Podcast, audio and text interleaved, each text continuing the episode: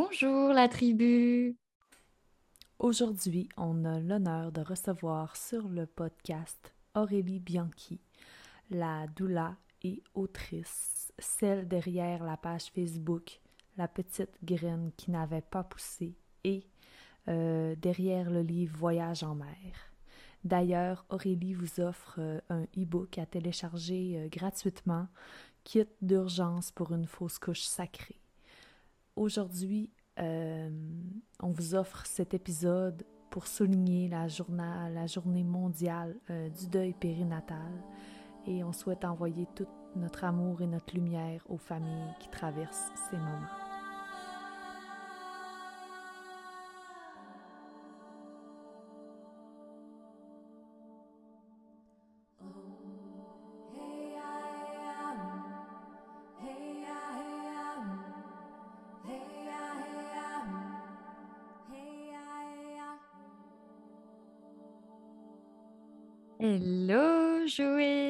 Salut Aurélie. Salut. Allô.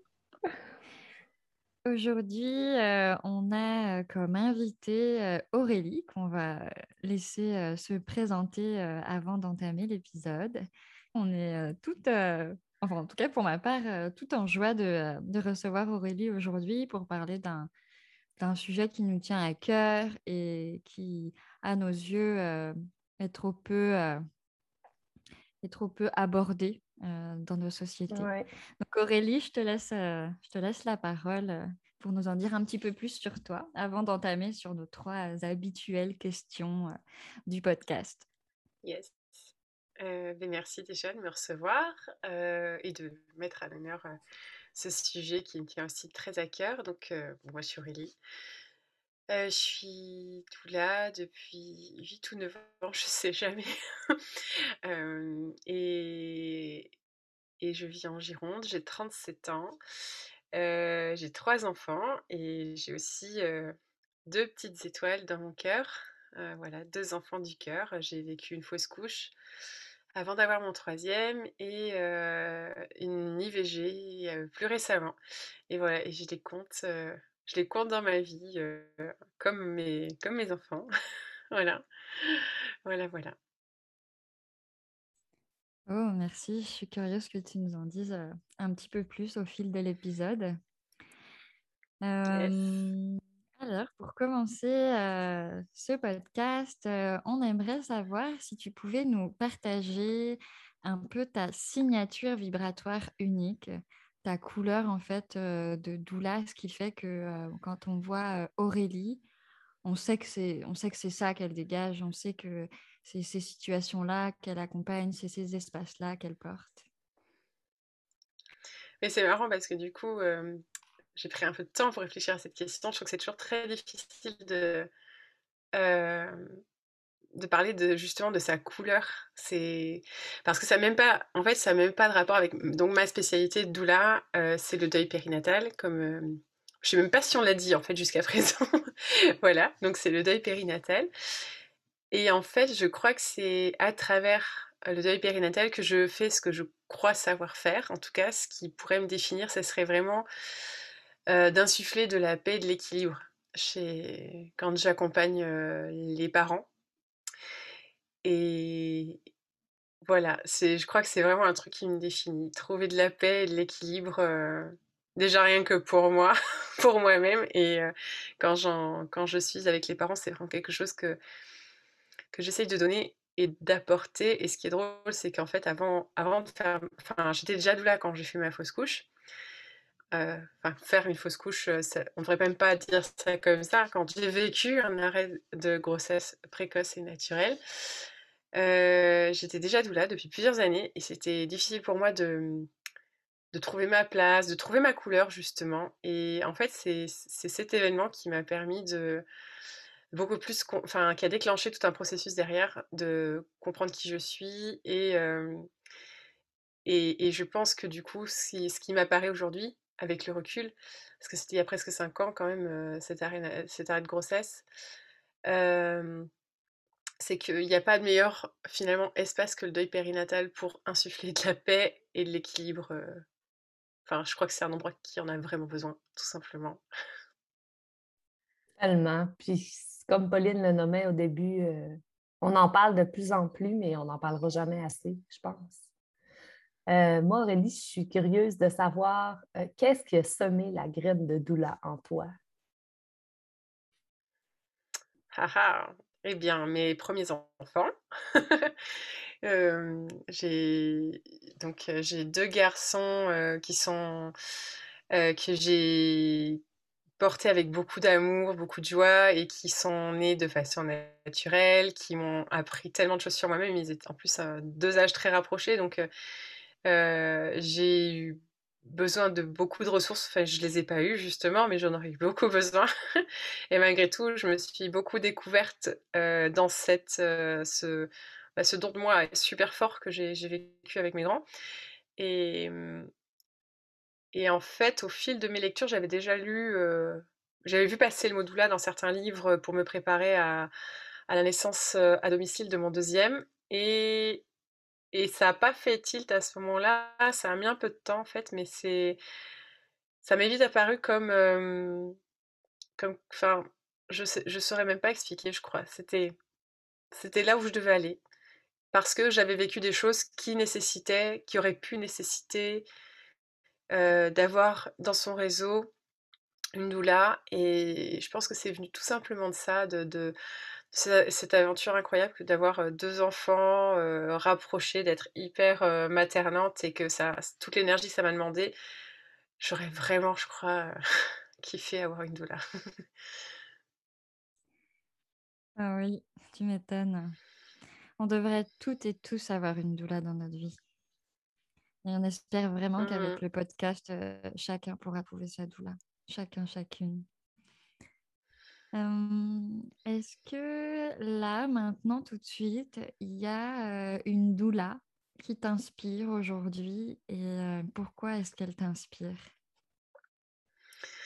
Alors, je ne vais pas, je vais pas parler d'une doula hyper connue, donc si les gens ne savent pas qui c'est, ça sera peut-être un petit peu.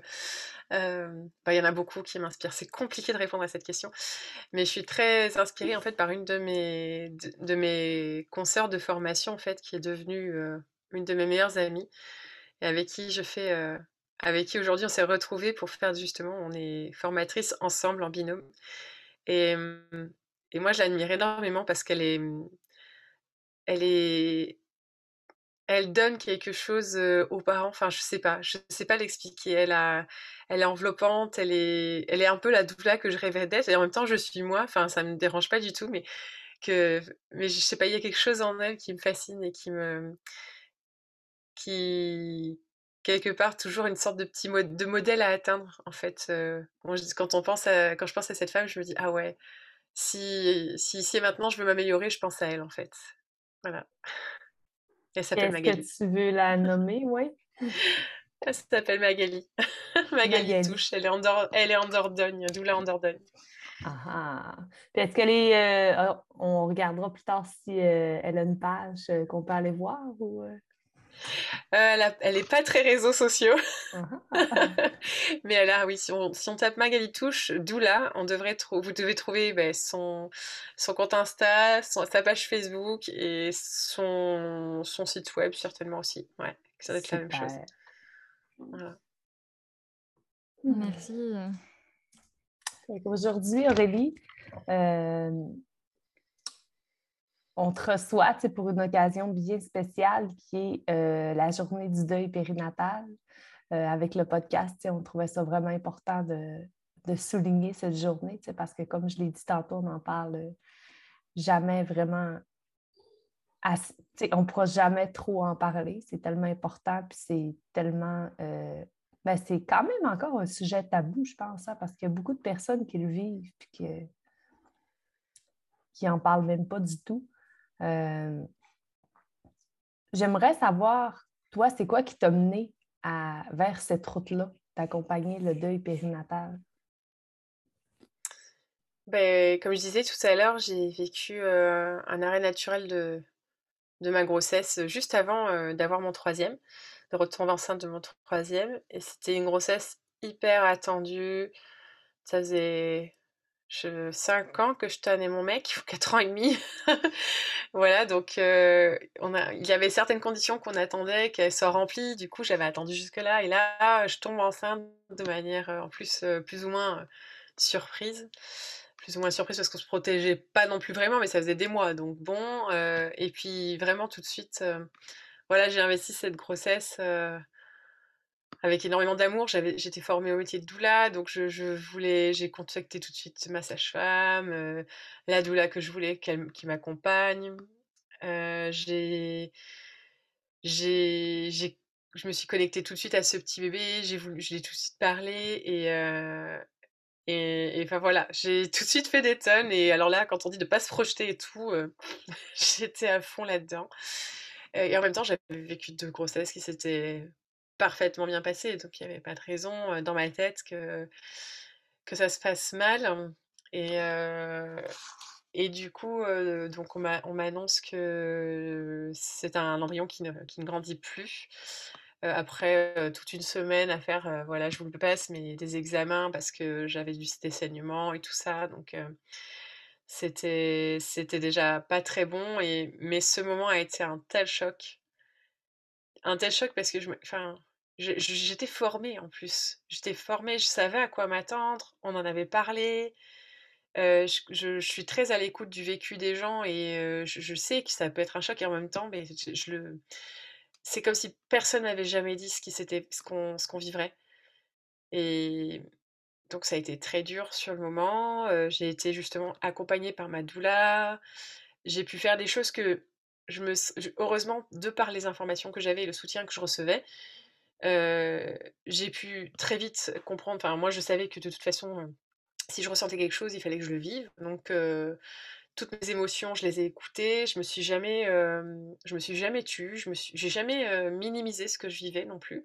Pour moi, voilà, si je ressens quelque chose, c'est que c'est juste. Donc, j'ai toutes mes amies doula autour de moi qui me, qui m'écoutent, qui m'entourent, doula ou pas doula d'ailleurs. Enfin, des doulas de cœur qui savent pas qu'elles sont doulas, on va dire. Donc j'étais bien entourée et tout ça. Donc vraiment, je me suis dit, j'ai les meilleures circonstances pour vivre un arrêt de grossesse. C'est en même temps, je vis la pire épreuve de ma vie et j'ai vraiment l'impression d'avoir perdu quelqu'un, quoi. Je je saurais jamais expliquer ça, quoi. Mais et même mon IVG, c'est différent. Mais vraiment, cette, cette grossesse-là, c'était vraiment quelqu'un pour moi qui existait et qui devait arriver. Et, et du coup, on lui a même donné un prénom tout plein parce que elle, elle, compte vraiment, quoi, cette grossesse dans mon histoire. Moi, je m'étais tout de suite connectée j'avais tout de suite vécu quelque chose de particulier. D'ailleurs, je suis retournée très vite enceinte après.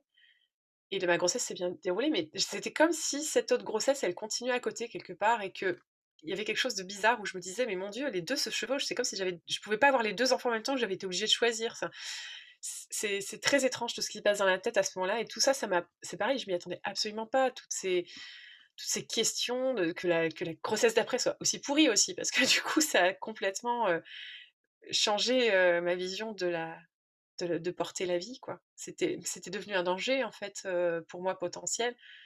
Et moi qui avais vécu deux grossesses magnifiques où je me sentais hyper bien, hyper épanouie. Là, je, râlais contre mon corps, j'étais jamais bien. Enfin, et puis, et puis donc j'ai eu mon petit garçon.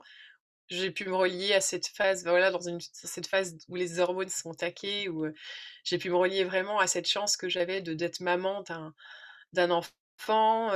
et ça teinte vraiment le regard qu'on a sur sur cet enfant d'après parce que du coup, il est un peu l'enfant miraculeux, il nous relie à la joie.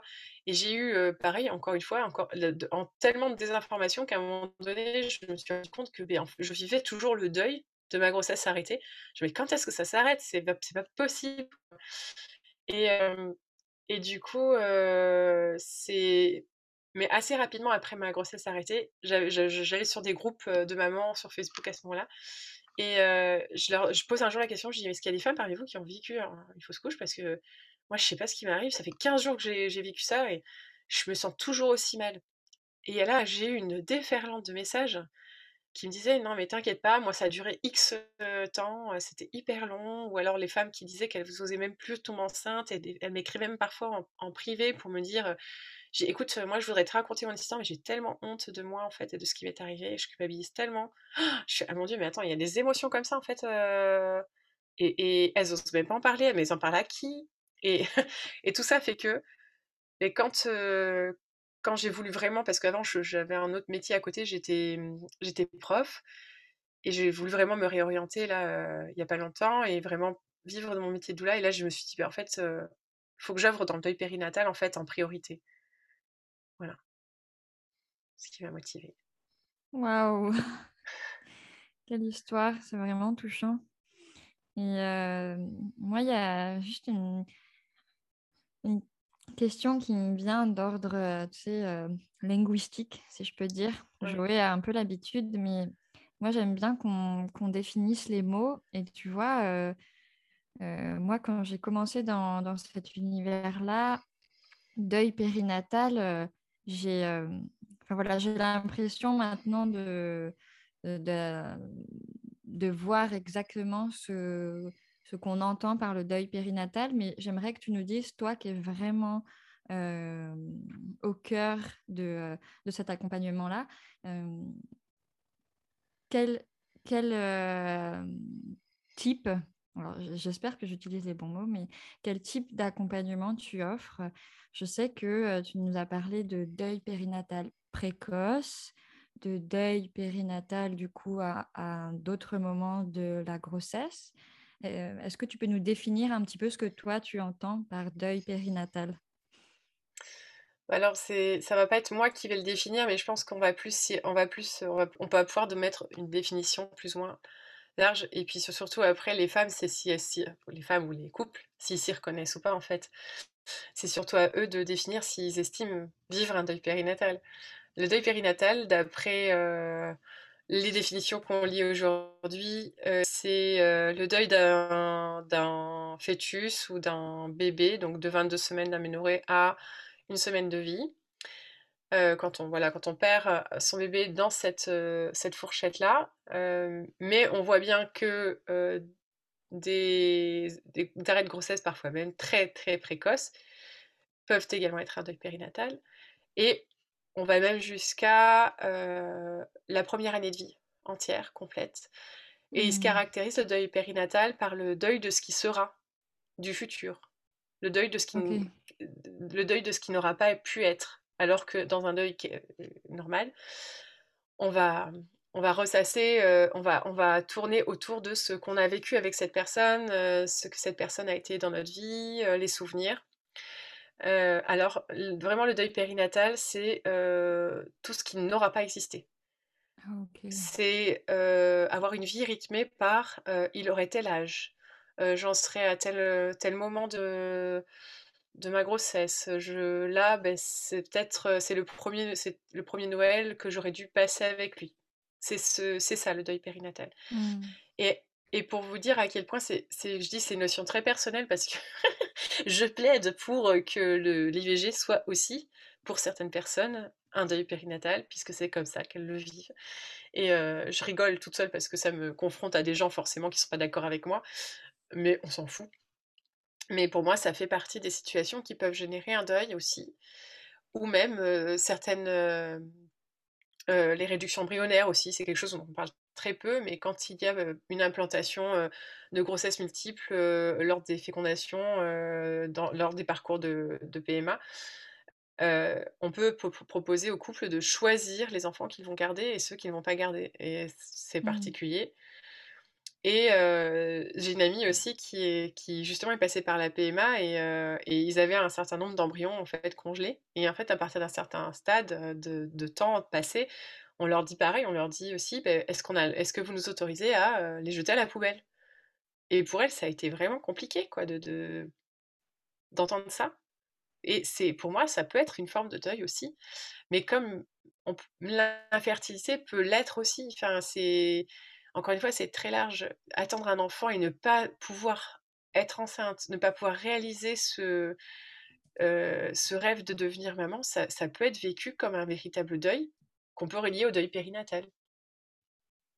Mmh. Bah, c'est exactement la question que j'allais te poser justement. Euh, j'allais te demander si euh, le choix le, fait que la personne fasse le choix d'arrêter sa grossesse si c'était une période que tu accompagnais. Et justement, dans le cadre des PMA, enfin, moi aussi, là, je repensais à une amie où, quand tu fais tout le processus, puis que ça fonctionne pas, puis qu'il faut refaire et recommencer, etc. C'est une forme de, c'est une forme de deuil aussi. J'aime vraiment beaucoup la définition que tu, que tu donnes tant en, t'appuyant sur euh, la définition officielle et la manière dont toi tu l'élargis par rapport à ce que tu, tu, tu, penses et par rapport à ce que tu vois dans tes accompagnements, que ben, un deuil, en fait, tu peux le ressentir à n'importe quel moment et qu'il n'y a pas de... Euh, qu'il n'y a pas c'est pas un genre un truc figé genre si t'es à 21 semaines c'est pas un deuil quoi c'est genre euh, Ouais, bah, à 22 semaines, tu pleures, avant, tu pleures pas. bah oui, bah non, c'est bien, bien logique. non, mais ce qui m'a, par exemple, ce qui m'a convaincu, tu vois, euh, dans, mon vécu, j'ai croisé un jour une dame qui m'a dit j'ai vécu en premier euh, une, une, une, interruption médicale de grossesse à 4 ou 5 mois. Dit je l'ai assez bien vécu. Après tout, il était malade, c'était pour son bien. Elle dit et par contre, derrière, j'ai fait une fausse couche. Et là, ça, ça a été dur parce qu'à ce moment-là, c'était l'injustice supplémentaire que j'avais vraiment pas envie de vivre. Ah ouais, d'accord, en fait. Donc là, tu es en train de me dire que ton vécu à toi, c'est d'avoir plus mal vécu encore une fausse couche que une interruption médicale de grossesse. Et c'est quelque chose que une fille que j'aime beaucoup sur les réseaux qui s'appelle À nos étoiles, qui s'appelle Julie, donc dans, sa vie privée, raconte très souvent. C'est par exemple elle, elle a vécu un syndrome de stress post-traumatique lié plus à la PMA et au à, sa fausse couche, donc à, son arrêt précoce de grossesse, que, euh, que lors de ces deux interruptions médicales de grossesse. Donc c'est plus ça aujourd'hui qui reste de douloureux que euh, les interruptions médicales, aussi douloureuses soient-elles. Enfin bref, c'est vraiment quelque chose qu'il faut laisser les parents s'approprier. Enfin, et, euh, dire par exemple une IMG ou une IVG à partir du moment où tu te décides, il n'y a pas de souffrance, c'est crétin de dire ça. c'est vraiment ne pas, ne pas entendre que dans le vécu de l'autre, il y a un vrai questionnement, il y a une vraie, il y a un attachement qui s'est créé, il y a une envie qui a émergé, il y a un désir qui a émergé. Et ben, voilà, en fait, ça lui appartient, quoi. C'est non négociable. Est-ce que tu penses que pour les différentes personnes dont, tu parles, les différentes situations, est-ce que tu penses que l'accompagnement qu'elles ont eu durant ces moments-là a un impact justement sur leur ressenti. Quand tu parles d'une même personne qui a vécu deux, euh, on va dire, euh, deux événements différents, donc tu parlais d'une interruption médicale de grossesse à 4 ou 5 mois, puis ensuite euh, d'une fausse couche, est-ce que tu penses que l'accompagnement qu'elle a eu à ce moment-là peut avoir un impact sur son ressenti du fait que pour l'un c'était un deuil, pour l'autre un peu moins? Euh, ou pas. Et euh, ou est-ce que c'est euh, voilà ou est-ce que ça ce serait pas comme pas associé à ça? Mais dans la situation de cette personne dont j'ai parlé je la je la connais pas suffisamment. Mais moi ce qui m'apparaît c'est que souvent ce que j'observe c'est qu'il n'y a pas vraiment un espace d'écoute et de bienveillance autour de, ces, de ces pertes, quelles qu'elles soient. Alors ça commence quand même à se... Voilà, ce que tu disais, Joey, tout à l'heure, on en parle quand même de plus en plus. On l'accompagne de mieux en mieux, notamment dans les hôpitaux, surtout à partir de 15, 15 semaines d'aménorrhée, où là, ils estiment qu'on peut faire un accouchement et tout ça. Donc ça commence à être bien accompagné de ce côté-là, mais il y a quand même toujours ce, ce, petit, cette petite pensée parasite derrière de oui, mais de toute façon, vous allez, vous allez en faire un autre, c'est ça l'objectif ultime, et puis, et, puis vous, allez, vous allez vous remettre parce que ça reste pas un vrai bébé. C'est quand même ce que, ce que la société nous a plus ou moins transmis, c'est on est nombreuses même à le dire dans le deuil périnatal qu'avant on pensait ça et qu'on parlait aux gens comme ça. donc je, pense en effet que cette, par exemple cette personne que dont je pourrais, je, je me, là je suis dans une totale supposition, mais il se peut qu'elle ait vraiment refermé le couvercle assez vite de sa première IMG en se disant, ben voilà, euh, j'ai vécu ça, mais tout le monde m'a dit que c'était euh, nécessaire, que c'était un enfant qui ne vivrait pas, donc euh, il se peut qu'elle ait beaucoup fait appel à sa raison, et puis que derrière, ben, quand elle vit une un arrêt plus, plus précoce, ce soit la goutte d'eau qui fait déborder le vase. Alors après, bien sûr, on va mettre ça sera bien sûr une question de limite personnelle, de ce qu'on est capable d'encaisser, et on peut s'effondrer dès, la, première épreuve. Hein. on n'est pas, pas obligé d'en vivre 40 pour, pour s'effondrer. Mais c'est vraiment. Il y, a un manque d'espace, en effet, pour vraiment dire ce qu'on ressent, ce qui se passe en nous, et, et surtout de recevoir l'information, mais c'est normal que tu te sentes comme ça. C'est normal. Tu vis quelque chose de particulier, ça s'appelle un deuil. le deuil, ça se passe comme ça, comme ça. Et je pense que c'est. Enfin, moi, je le vois comme ça. Je trouve que c'est hyper rassurant de le savoir. Et c'est ce que j'essaie de transmettre d'ailleurs, moi, quand j'accompagne. Mais de l'ordre de, de l'ordre de qu'est-ce qui est normal et de qu'est-ce qui n'est pas normal. Parce que c'est. On n'explique tellement pas aux femmes ce qui leur arrive. Je, parle, je dis les femmes parce que. On peut dire les couples aussi, mais moi, je, je vraiment, j'accompagne je, surtout des femmes mais on leur dit tellement pas ce qui va leur arriver que tout ce qu'elles euh, traversent, elles le traversent souvent sans, le, sans en parler, elles osent pas le dire. Euh, à qui elles vont dire qu'elles ont qu'il y a une fille de leur famille qui est tombée enceinte et elles la détestent? Voilà, à qui elles vont en parler de ça? Ou quand elles vont retomber enceinte et que tout le monde va leur dire Ah, c'est magnifique, félicitations, c'est génial euh, Et qu'elles elles se disent Non, c'est horrible en fait, c'est horrible, j'ai peur de perdre mon bébé à chaque, chaque seconde. ma grossesse, ça se trouve, elle va pas continuer. D'ailleurs, je vais pas tisser de lien avec ce bébé-là. Oh là là, je suis une mauvaise mère. Enfin, qui sait qui leur donne un espace pour, pour dire ça? Donc en effet, je pense que si on était plus vigilant au vécu et à libérer la parole de ces personnes, il y aurait quand même, euh, il y aurait quand même beaucoup moins de douleur et beaucoup moins de, beaucoup moins de, difficultés quoi, dans, cette, euh, dans cette épreuve. Je ne sais pas s'il peut y avoir un lien entre euh, l'interruption volontaire de grossesse, qui est souvent un choix, même si c'est motivé par plein d'arguments comme euh, des, troubles de santé, de formation, tout ça, et la fausse couche qui nous est imposée, que ce n'est pas un choix. Euh, souvent, quand on, décide, quand même, on a une certaine forme de contrôle. Ça peut faire partie peut-être de la, la réponse que les deuils sont plus comment je pourrais dire ça? Plus autorisé, tu sais. En plus, je fais des gros guillemets dans la fausse couche parce que, ben, les on peut avoir peur aussi du jugement de dire, ben là, c'est moi qui ai décidé d'avoir une interruption, c'est interruption volontaire, de grossesse. Fait que peut-être que j'ai pas le droit, dans le fond, d'avoir un deuil. Oh, mais clairement, je pense que c'est de cet ordre-là. Hein. Et pourtant, euh, enfin, quand tu encore une fois, quand tu laisses de l'espace pour l'exprimer, alors bien sûr, on trouvera toujours des nanas hein, qui vivent très bien les choses, il hein, n'y a pas de problème, qui se, enfin voilà, c'est qui vivent ça très bien d'une façon ou d'une autre, quoique je, je, reçois aussi des histoires où les femmes, genre dix ans après, vivent une espèce de, truc qui vient les, les, réveiller, les secouer, et où elles se disent, mais merde, en fait, cette, cette grossesse-là, j'étais pas j'étais pas en capacité à ce moment-là de le penser, mais ça, ça m'a, ça touché en fait. donc, comme quoi tout est possible.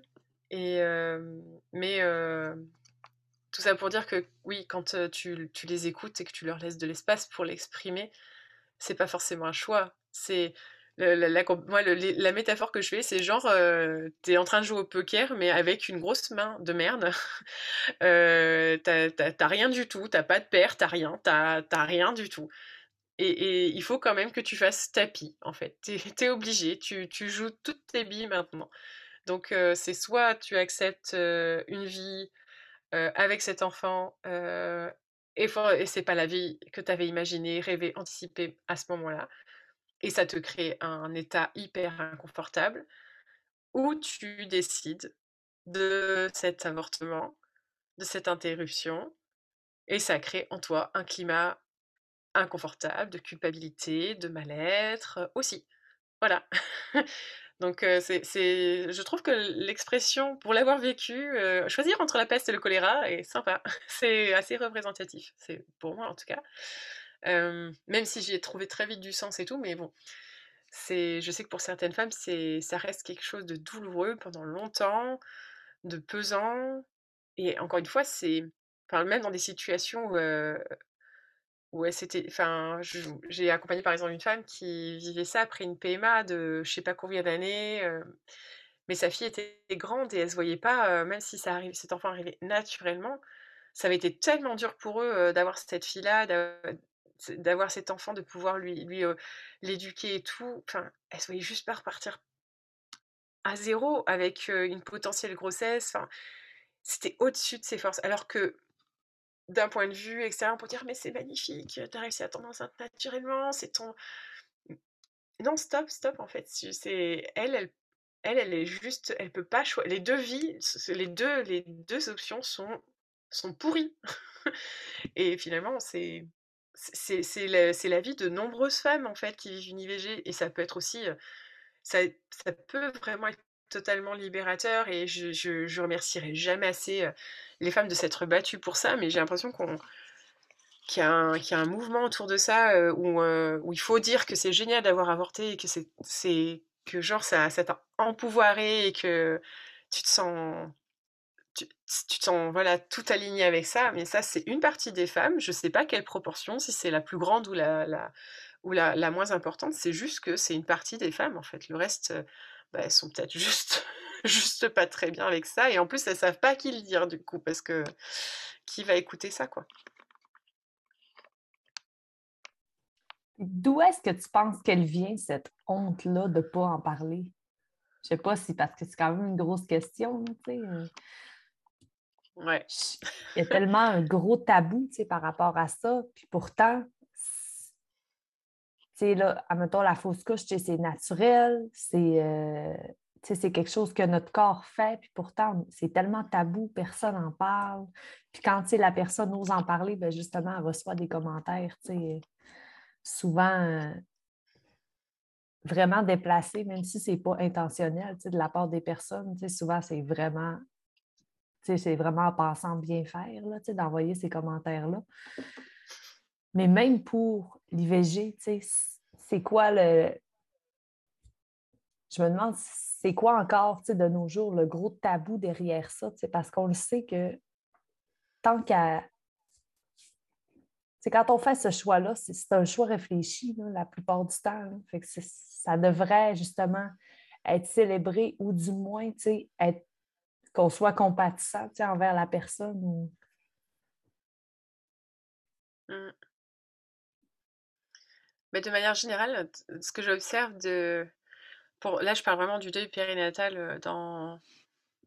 de manière assez large. Je crois que c'est très lié à la peur de la mort et encore plus à la mort de l'enfant. C'est vraiment le tabou ultime, ça, tu vois, c'est le truc dont dont on ne veut pas parler. D'ailleurs, en transgénérationnel, ça remonte très souvent où des, couples vivent des, deuils et euh, il y en a eu euh, dans les euh, dans les lignées au-dessus, donc soit du côté des parents, soit dans la, dans la fratrie même de la, maman ou du papa, ou dans les lignées, en effet, la grand-mère ou les parents, voilà, et ça, ça revient assez souvent. Ah merde, je sais plus ce que je voulais dire. c'est vraiment, je disais que c'était assez courant et qu'est-ce que je voulais dire? C'était un tabou, voilà et souvent ils le découvrent. Désolée, des fois ça m'arrive, je fais des, Ça nous arrive aussi. c'est quand tu es trop inspiré, tu sais, tu pars dans ton truc et après il faut revenir. il faut retrouver le fil, c'est pas facile. Et donc oui, je disais, et souvent, en fait, c'est quand il... alors pas toujours, hein, c'est pas forcément une réalité, mais souvent ils le découvrent au moment où ils vivent un deuil périnatal. Ça peut arriver que ce soit parce que ils le vivent, que ils apprennent que, ben, en fait, machin avait fait quelque chose de similaire, vécu quelque chose de similaire aussi. Donc ça, déjà, ça, dit à quel point c'est pas facile à entendre que ben, les enfants ça peut mourir et que la grossesse ça peut mourir. Je crois que personne veut le savoir en fait ça. ça la grossesse ça peut s'arrêter. Et, et on met un voile dessus en pensant que voilà que si on ne regarde pas trop ça ne nous touchera pas et du coup ben, voilà double kick fatal dans ta face quand ça t'arrive quoi. Mais bon ça c'est une première chose. Après je pense qu'il y a vraiment un truc aussi autour du patriarcat et du corps des femmes, surtout quand on, arrive justement à des choix comme l'IVG. c'est, je pense que ça touche beaucoup à ça et à, à la morale, à ce que, ce que les femmes ont le droit de faire avec, enfin, avec tout ce qui sort de leur corps, grosso modo, quand même, est très mal compris, très mal accompagné, très mal étudié de façon vraiment globale. Et l'IVG, du coup, si ce que j'en vois, ce que je perçois, c'est que on, essaye en effet d'amener ce climat de totale compréhension de l'IVG et ça reste quand même quelque chose de très décrié. Quoi. Si si tu es entouré de personnes qui sont un peu comme toi, tu vas, tu vas pas trop t'en rendre compte, mais dès que tu, tu, tu mets le nez dans un public un peu plus je veux dire, normal, je sais même pas si c'est des gens normaux en fait, mais bref, des gens qui sont. Enfin, il y a vraiment beaucoup de gens qui peuvent penser le contraire. Et tu peux très très vite t'y confronter en fait. Hein, je sais pas, si tu tapes n'importe quel article sur un réseau social, tu vas vite tu, tu, vas lire les commentaires, tu vas vite t'en rendre compte. Et, je crois que ça, c'est vraiment de l'ordre de. on, on peut quand même pas faire ce qu'on veut en fait. Alors, est-ce que c'est vraiment lié aux femmes ou est-ce que c'est lié plus à une, forme de patriarcat un peu plus globale Je pense qu'il y a quand même quelque chose de l'ordre de ce contrôle que, que l'on veut avoir sur nos corps. Et du coup, ben, on va quand même pas. Il faudrait quand même pas qu'on soit. alors, soit qu'on. Faudrait, d'un certain point de vue, il faudrait pas qu'on soit trop heureuse de, de, faire ce genre de choses. Et puis. et puis de l'autre côté, la dérive, c'est de, de pas laisser la place non plus aux femmes qui, en souffrent ou d'en faire des martyrs. Ce qui est pas c'est pas non plus euh, c'est pas non plus le but. On est on c'est pas parce qu'on souffre pour une IVG qu'on doit devenir une espèce de représentante de la cause des anti avortements heureusement que l'IVG existe mais euh, ça peut ça peut causer du tort euh, à la personne. Ça peut être une vraie épreuve à traverser. Je sais pas si ça a répondu à ta question parce que du coup, je suis partie un peu dans tous les sens, non? Mais c'est génial parce que moi, ça, me fait monter un truc justement par rapport à la question de Joé que, que tu as réveillé par tes mots. Alors, pareil, là, je ne sais pas comment ça va sortir, c'était très clair dans mon esprit, mais c'est tout en lien avec la sphère émotionnelle et notre culture. Tu sais, on dit par exemple, euh, il y a énormément de personnes enceintes euh, qui vont euh, garder le secret de leur grossesse pendant le premier trimestre. pourquoi? Ben, Parce qu'a priori, il y a comme plus de risques de faire une fausse couche à ce moment-là. Donc du coup, on ne le dit pas trop. Et là, moi, mais dans ma tête, ça fait. Et pourquoi on le dit pas trop? Parce que, ben, justement, si on le dit et qu'on peut vivre pleinement notre grossesse dès le début, avec toutes les émotions qui se vivent. Et puis, puis je sais pas, quand tu es enceinte, pour ma part, je dis pas que c'est pour toutes les personnes pareilles, j'avais envie de le dire au monde entier, j'étais tellement heureuse. Puis, bah ouais, mais si je fais une fausse couche, et eh bah quoi? Bah Justement, tu as besoin que ton entourage te soutienne, mais c'est pas dans notre culture. C'est pas forcément dans notre culture de... parce que comme tu disais, jouer souvent, on, on, va peut-être avoir... Puis peut-être, enfin, tu sais, je pense que ben, nous, nous trois qui sommes là, on, on est comme éduqués, mais je crois que personne n'est à l'abri d'une maladresse parfois, et euh, on peut s'en rendre compte aussi euh, en, différé, mais parce que justement, on est comme gêné euh, de, de, ce que la personne qui a, a vécu une fausse couche ressent.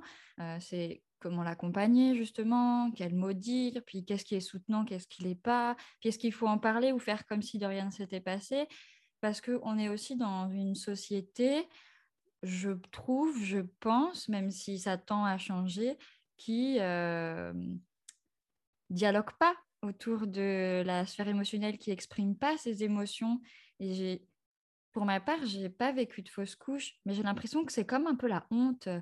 Euh, de, c'est comme si on, avait honte que notre corps, il n'ait pas gardé cet enfant. Et, et moi, là, ça, ça me rend triste, tu vois, parce que quand tu vois les chiffres de, personnes, le, le, chiffre qui annonce le nombre de fausses couches qui, ont, qui a lieu, alors j'ai pas envie de dire une bêtise parce que je l'ai pas en tête, mais je crois que c'est quand même un sur.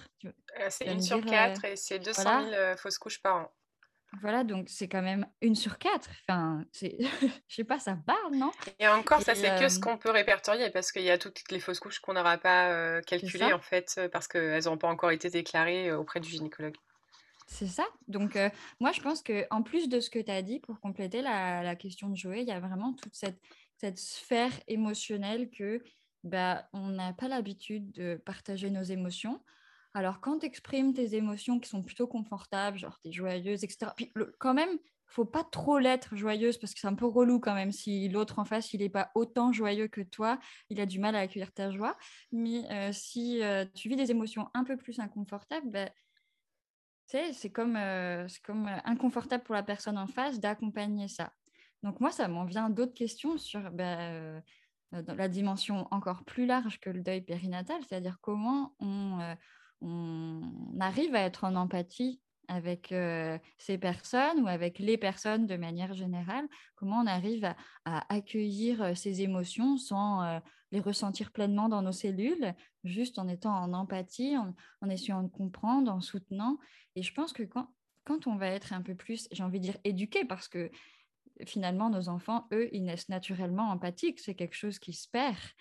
quand on grandit parce qu'on ne cultive pas, pas assez, ou Bref, ça, c'est un autre sujet, mais tu vois, je pense qu'il y a vraiment quelque chose de l'ordre de l'empathie et du coup, ça me fait monter une question que, qui m'est venue à un autre moment de l'épisode où toi, tu accompagnes ça spécifiquement, le deuil périnatal, c'est comme ta spécialité. Est-ce qu'il il y a un réseau qui existe au niveau français, francophone, national, mondial, je ne sais pas, qui répertorie des professionnels bienveillants qui accompagnent le deuil périnatal?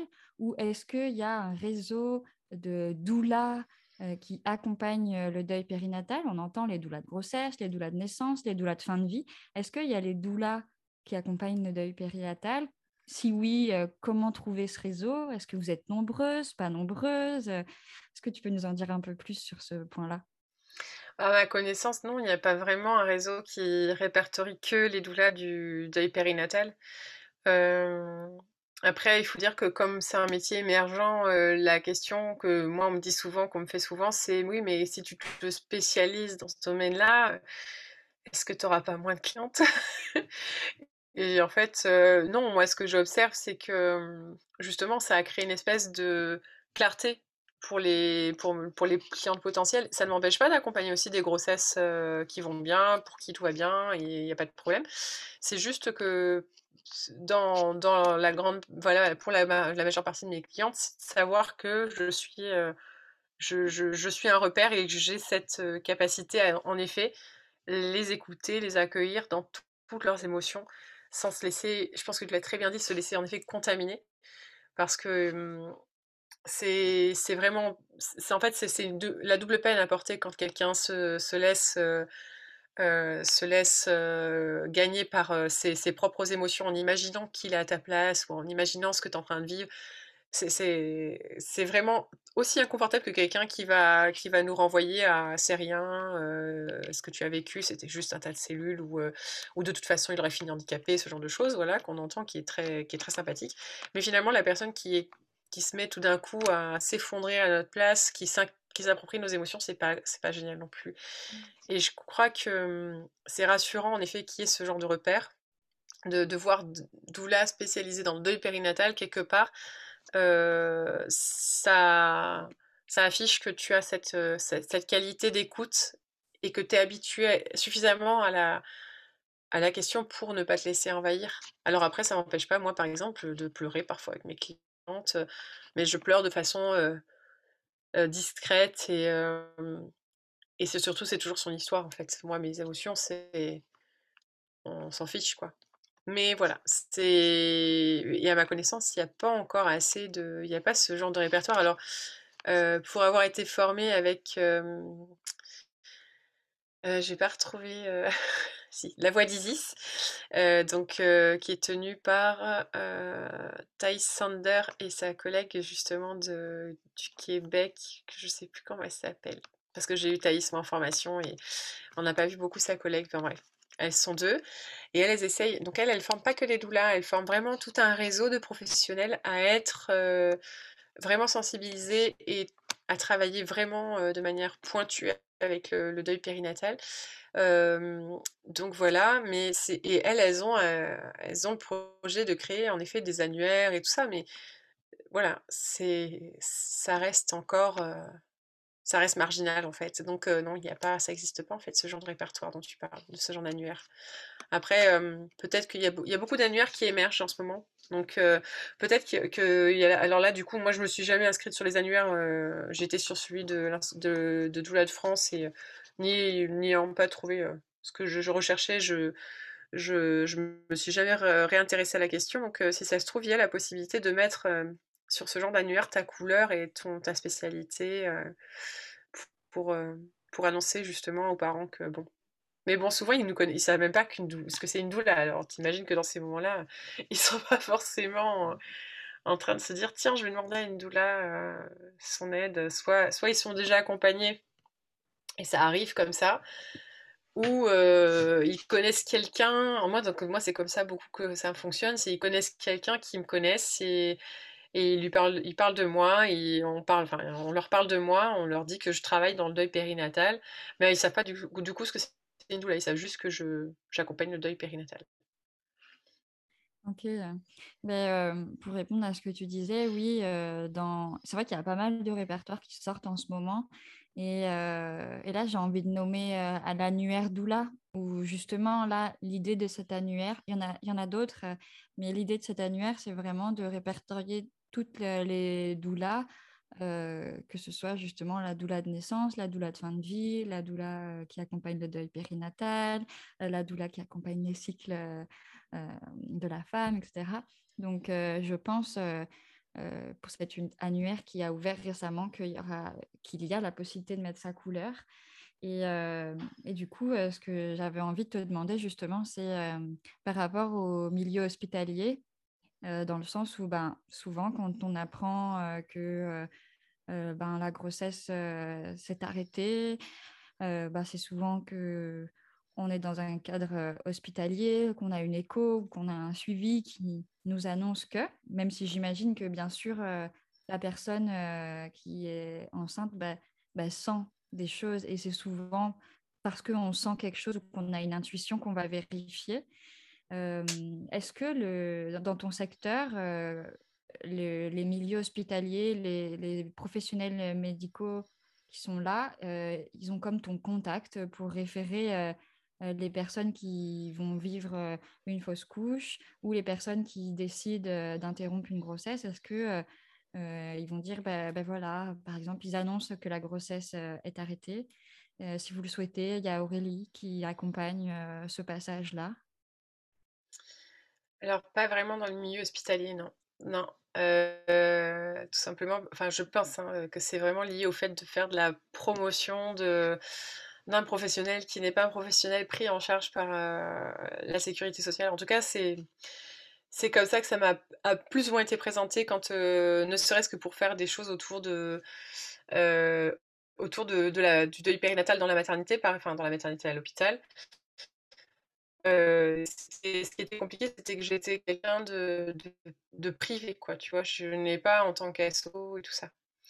Donc je pense que ça, resterait, malgré, malgré le besoin qu'il y a, je pense que ça reste, ça serait pas quelque chose d'assumé, mais plus quelque chose qui pourrait émerger parce que certaines sages-femmes me connaissent ou je pense à d'autres professionnels, par exemple qui me connaissent bien, des kinés, des voilà, qui savent que je suis que j'existe et puis qui, euh, qui n'hésitent pas à parler de moi ou à donner mon contact, mais ça reste euh, non puis des fois mais des fois les femmes elles savent même pas qu'elles peuvent aller voir un psy quoi donc euh, pour te dire c'est on part de loin quoi. Alors avant de recommander une douleur ce serait pas gagné. Donc voilà c'est déjà on oublie de, de, ne pas enfin de sortir la carte du psy de ne serait-ce que le psy de la maternité. Alors quand même juste pour pour équilibrer ce que je suis en train de dire, les psys de maternité passent dans le cadre de, de, pertes assez dès qu'elles sont un peu plus tardives et tout ça dès que après ça dépend toujours du personnel en effet qui est là du professionnel qui est là.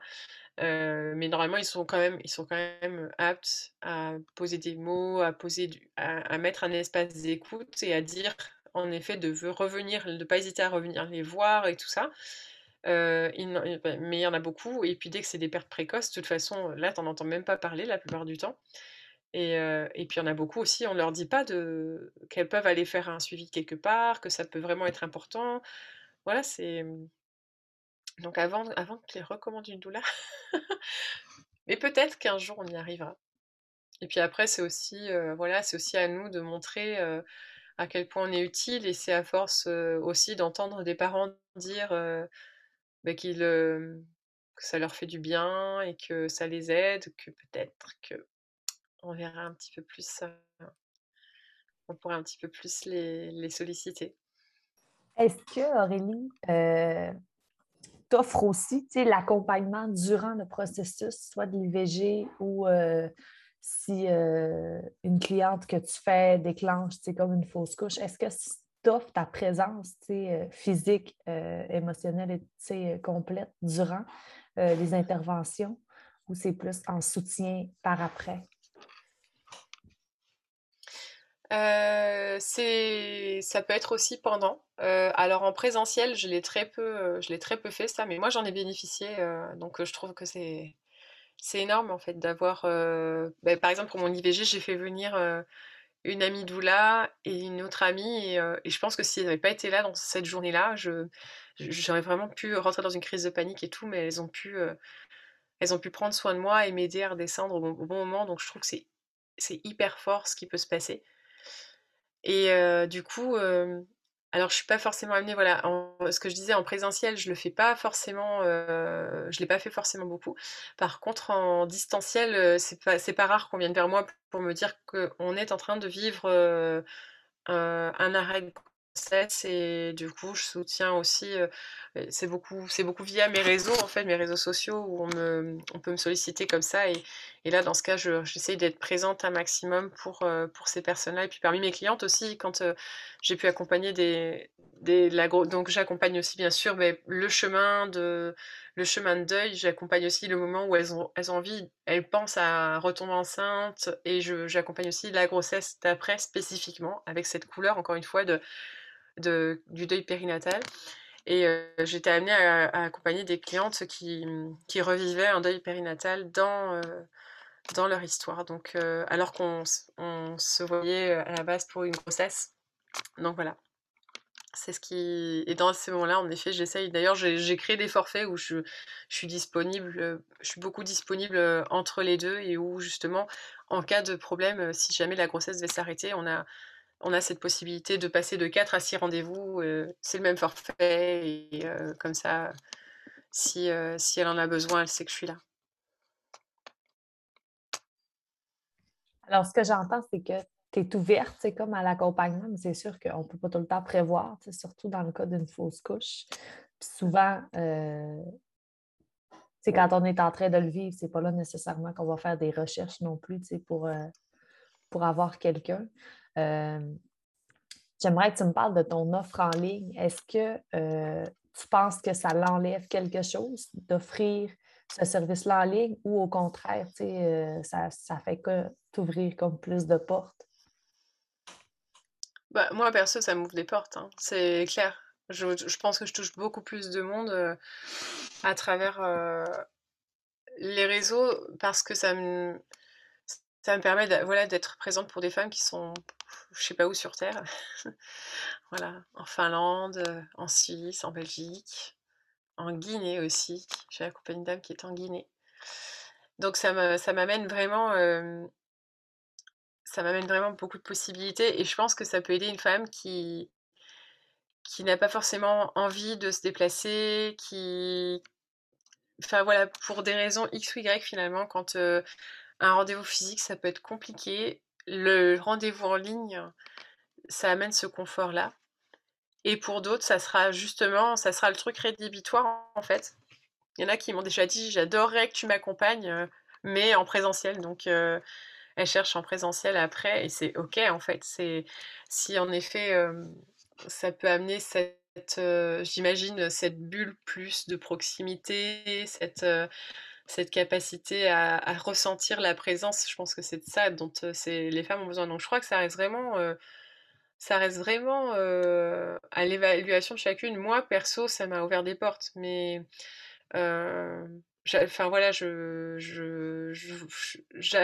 développé maintenant une façon d'être en ligne qui me paraît complètement, complètement, voilà, enfin satisfaisante pour moi en tout cas, et d'après les retours que j'en ai, et une façon d'être quand je suis en présentiel. Et voilà, je crois que c'est juste une question de, de trouver un équilibre à travers le chaque, chaque média que tu utilises en fait, mais c'est il y a toujours un, un, endroit où ça peut, ça peut le faire en fait.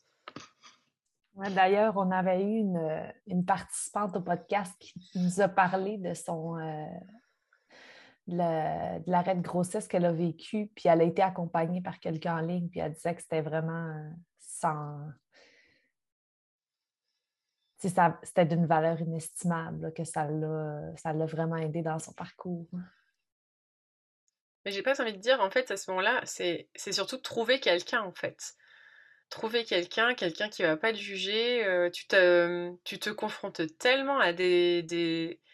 Ouais, on en parlait tout à l'heure, à, des personnes qui vont essayer de, minimiser ce que tu ressens, de te, faire, de te dire qu'il faut que tu passes à autre chose, qui vont euh, vont pas te donner cette, enfin qui vont même pas donner de, de, de, de, d'espace pour ne serait-ce que te connecter parfois tes émotions. Donc parfois, pour, en effet, et puis quand il y a eu les confinements, en plus, euh, du coup, ça a été encore plus justifié. C'est juste, au moins, il y a quelqu'un là qui m'entend, qui m'écoute et qui reconnaît ce que je suis en train de traverser, en fait. Qui valide que c'est, que, que oui, ben, je, je suis pas juste en train de, vivre un petit truc là, c'est c'est important pour moi et quelqu'un me, me, me, dit enfin, me donne de l'importance à ce que je suis en train de dire quoi et de, ce, de ressentir. Justement, euh, moi j'ai envie d'aller euh, dans la direction des personnes qui sont autour euh, ben, d'une personne qui vit une fausse couche ou d'une personne qui fait le choix d'une interruption volontaire de grossesse. Est-ce que tu aurais comme des, des petites astuces, des petits tips, des petits conseils pour, pour guider ces personnes qui, voilà, qui, qui, voudraient soutenir la personne qui vit une fausse couche ou IVG dans, dans son entourage? Mais la première chose, ce serait peut-être de de jamais projeter ce que soit on pense qu'on pourrait vivre ou ce qu'on traverserait si on était à la place d'eux. De vraiment enlever cette, voilà, cette pensée-là et la laisser de côté et juste, voir ce que la personne, elle dit de son de son vécu.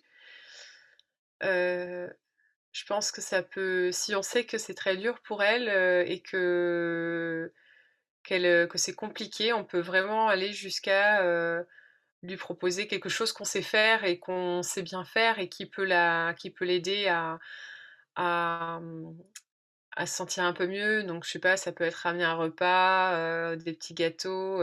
Moi, un truc qui m'avait fait super plaisir, par exemple, c'était juste un, des petits colis. J'avais plusieurs copines qui avaient fait ça, des petits colis avec des des tisanes, euh, du chocolat, des livres à lire, enfin, mais des livres hyper euh, feel good et tout, enfin, tout est, voilà, après tout est, enfin voilà, vraiment tout est possible et juste faire quelque chose, euh, si c'est tondre la pelouse et que cette personne, elle voyait bien qu'elle n'aurait pas l'envie de, de tondre la pelouse, faites-le, quoi. Si, vous proposez-lui en tout cas, si vous voulez garder son enfant ou ses aînés, allez-y, c'est, ça peut vraiment faire du bien. Ou par exemple, adaptez-vous à ses besoins, mais proposez des, aides pratico-pratiques. Ça peut vraiment aider.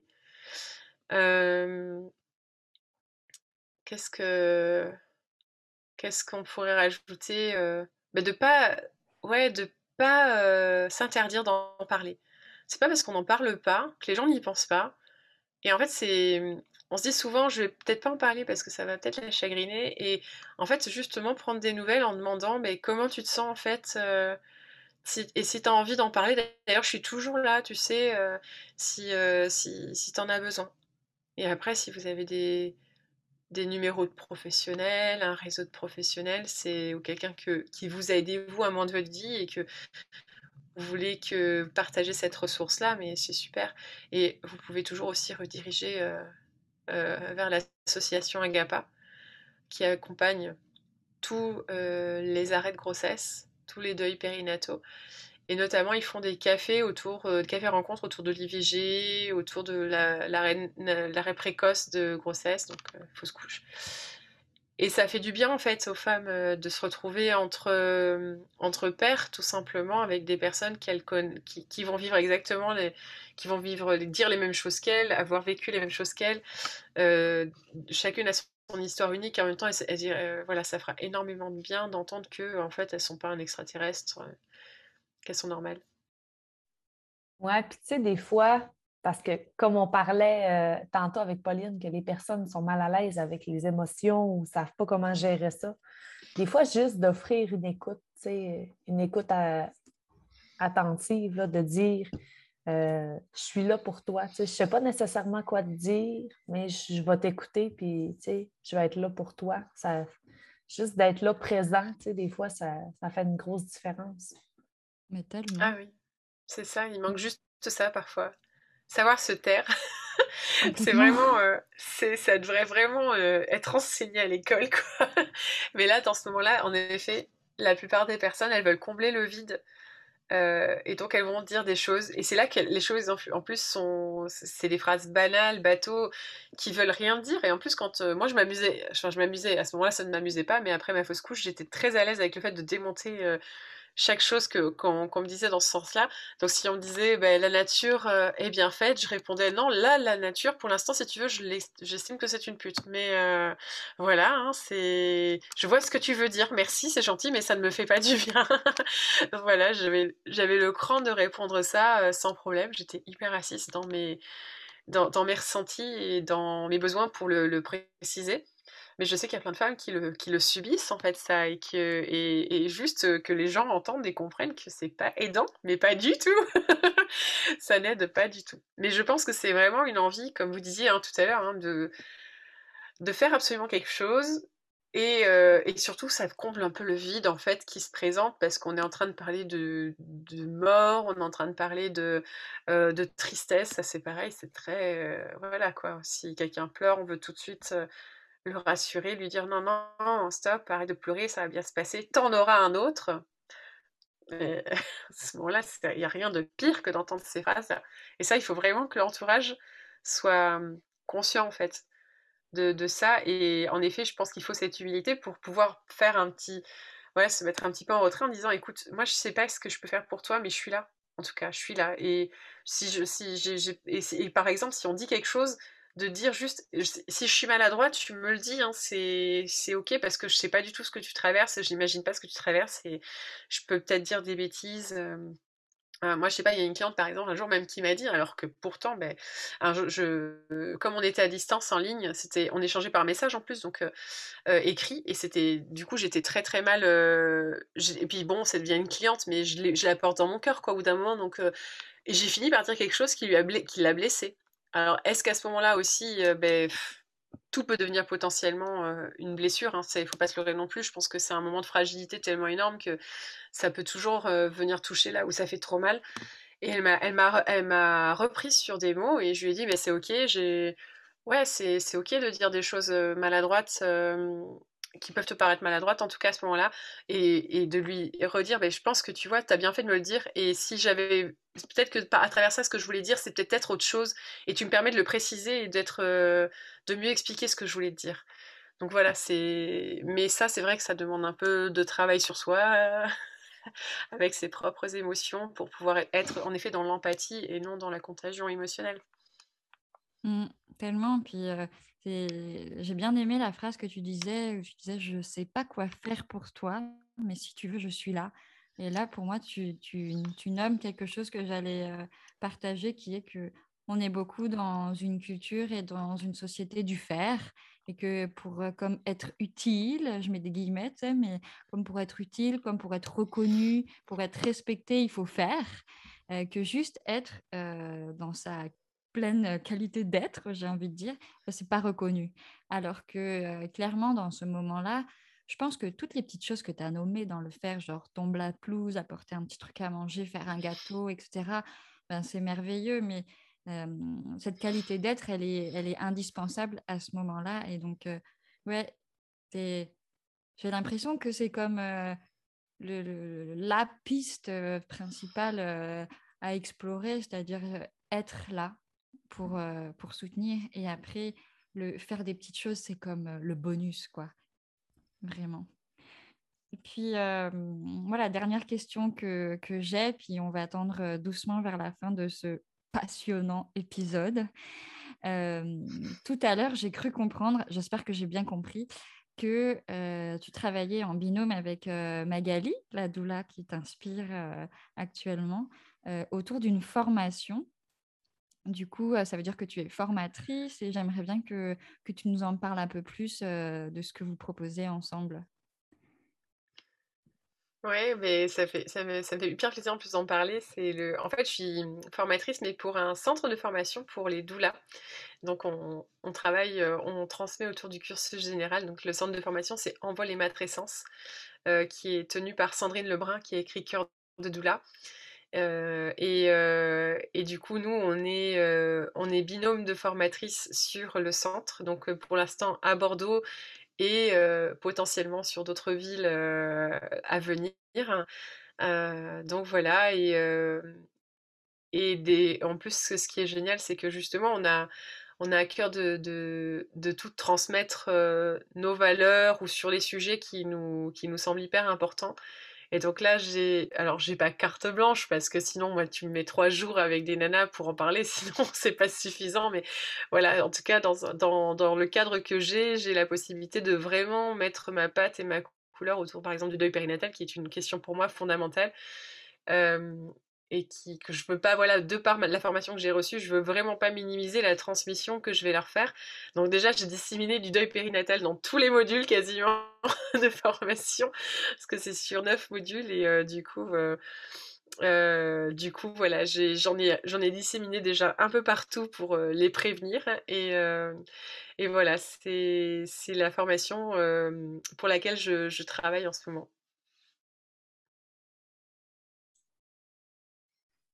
Ok, merci. Oui, en effet, j'ai entendu parler de ce nouvel euh, organisme de formation euh, euh, créé par Sandrine. Donc Sandrine qui est l'auteur du livre Au cœur des doula, au cœur de doula, reprends-moi, c'est Cœur de doula. Cœur de doula, merci. Je ne sais pas pourquoi j'avais le au cœur au début.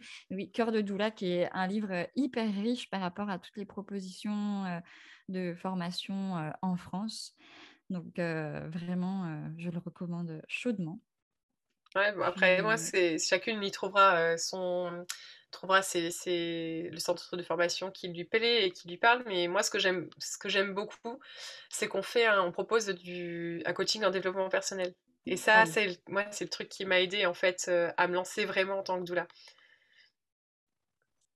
Euh, on va, je pense, faire une petite recherche puis mettre euh, pas un répertoire complet, mais on mettra quelques doulas euh, spécialisés en deuil périnatal selon les régions aussi, en plus de toi, bien sûr, dans, le, dans la description de l'épisode.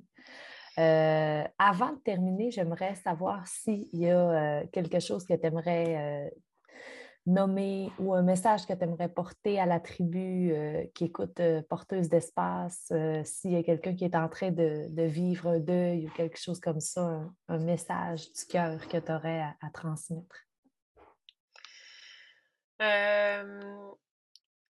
J'aimerais dire à celles qui écoutent et qui, qui potentiellement vivent ou ont vécu un deuil que que ce qu'elles traversent, c'est sûrement tout à fait normal en fait, et qu'elles peuvent trouver quelqu'un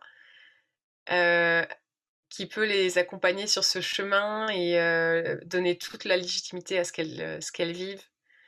Mais j'avais aussi envie de dire, comme, comme ce podcast va s'adresser particulièrement à des doulas aussi, j'aimerais les inviter à, à ne pas avoir peur du deuil périnatal et à, et à vraiment aller regarder, écouter les parents, écouter des témoignages, si à se préparer d'une situation d'une autre si jamais ça leur arrive hein, d'accompagner un couple dont, l'histoire bascule, qu'elles euh, n'aient pas trop peur en fait et puis qu'elles se rappellent que juste être doula, c'est déjà une énorme, un énorme cadeau pour ses parents, en fait. Juste votre écoute et votre présence, vous êtes déjà le cadeau, en fait, pour eux. Et je voulais vous remercier aussi toutes les deux. Merci Aurélie, merci vraiment d'avoir répondu un grand oui pour honorer cette, cette journée mondiale du deuil périnatal.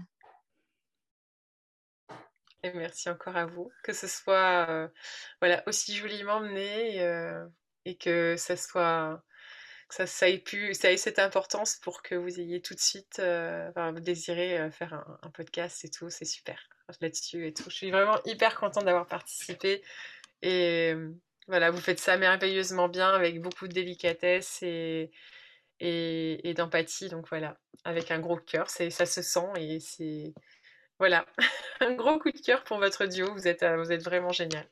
Oh. tu vas nous faire tirer la larme. ah mais moi je suis là pour faire chialer les gens, sinon euh, c'est pas drôle. oh, allez, à bientôt. Bye. Bye. Bye. Merci, Belle Tribu, pour votre écoute. Si vous souhaitez faire rayonner le podcast, pensez à vous abonner et mettre 5 étoiles. Et n'hésitez pas à nous écrire sur nos réseaux sociaux, Le Tissage et Doula Sacré. Ça nous fait toujours plaisir d'échanger ensemble. À tout bientôt pour un prochain épisode.